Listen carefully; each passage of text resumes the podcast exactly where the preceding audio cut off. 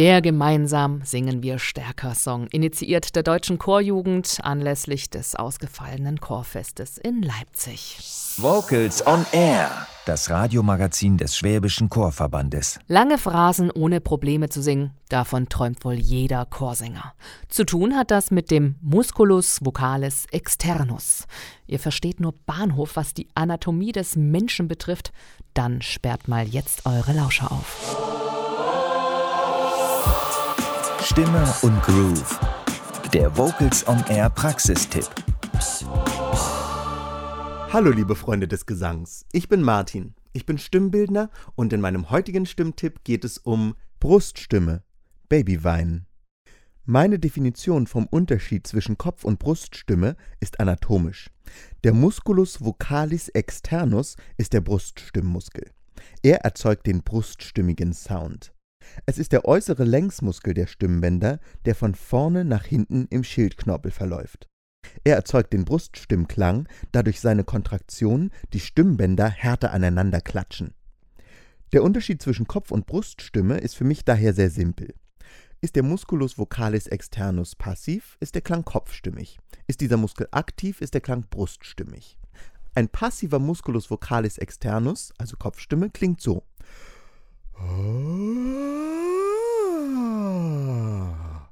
Ein aktiver Musculus vocalis externus, also Bruststimme, klingt so.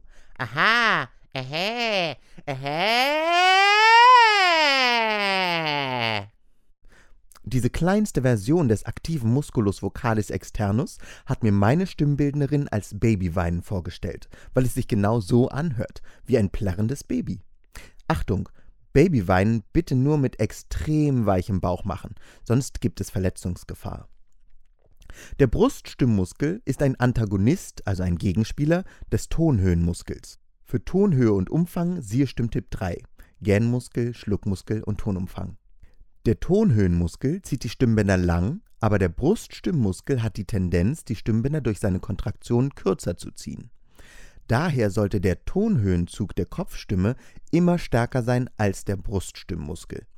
Eine gesunde Regel ist, mindestens eine Quint mehr Kopfstimmtonumfang haben als Bruststimmsound.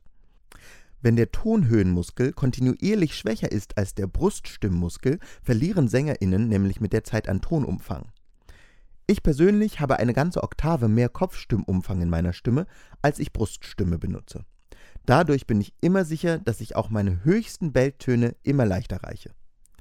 Ein Vorteil bei Babyweinen ist, dass Mensch fast gar keine Luft mit diesem Sound verbraucht, da die Stimmbänder dabei so eng schließen. Dadurch werden lange Phrasen super einfach. Der Sound muss jedoch immer total entspannt sein. Keinerlei Bauchdruck. Das hat oberste Priorität. Die meisten Leute tendieren nämlich dazu, beim Singen und Sprechen irgendwelchen Druck im Körper zu haben. Und das kann bei Bruststimme sehr gefährlich sein. Babyweinen ist wie gesagt die kleinste Version von Bruststimme. Um diesen Klang rund und voll zu machen, kommen jetzt noch die ganzen Weiteübungen meiner ersten Stimmtipps hinzu. Wenn ich diesen Sound einmal vollkommen entspannt gefunden und trainiert habe, Aha. Ähä. kann ich ihn breit ziehen. Aha.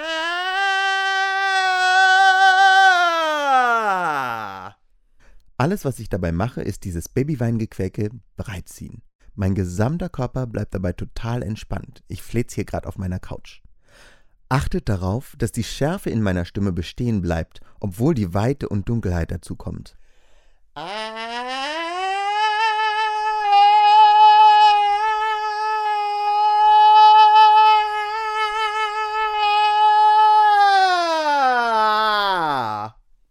Menschen können nämlich beides zugleich in der Stimme haben. Weite und Schärfe. Unser Instrument ist kein Entweder-oder-Ding.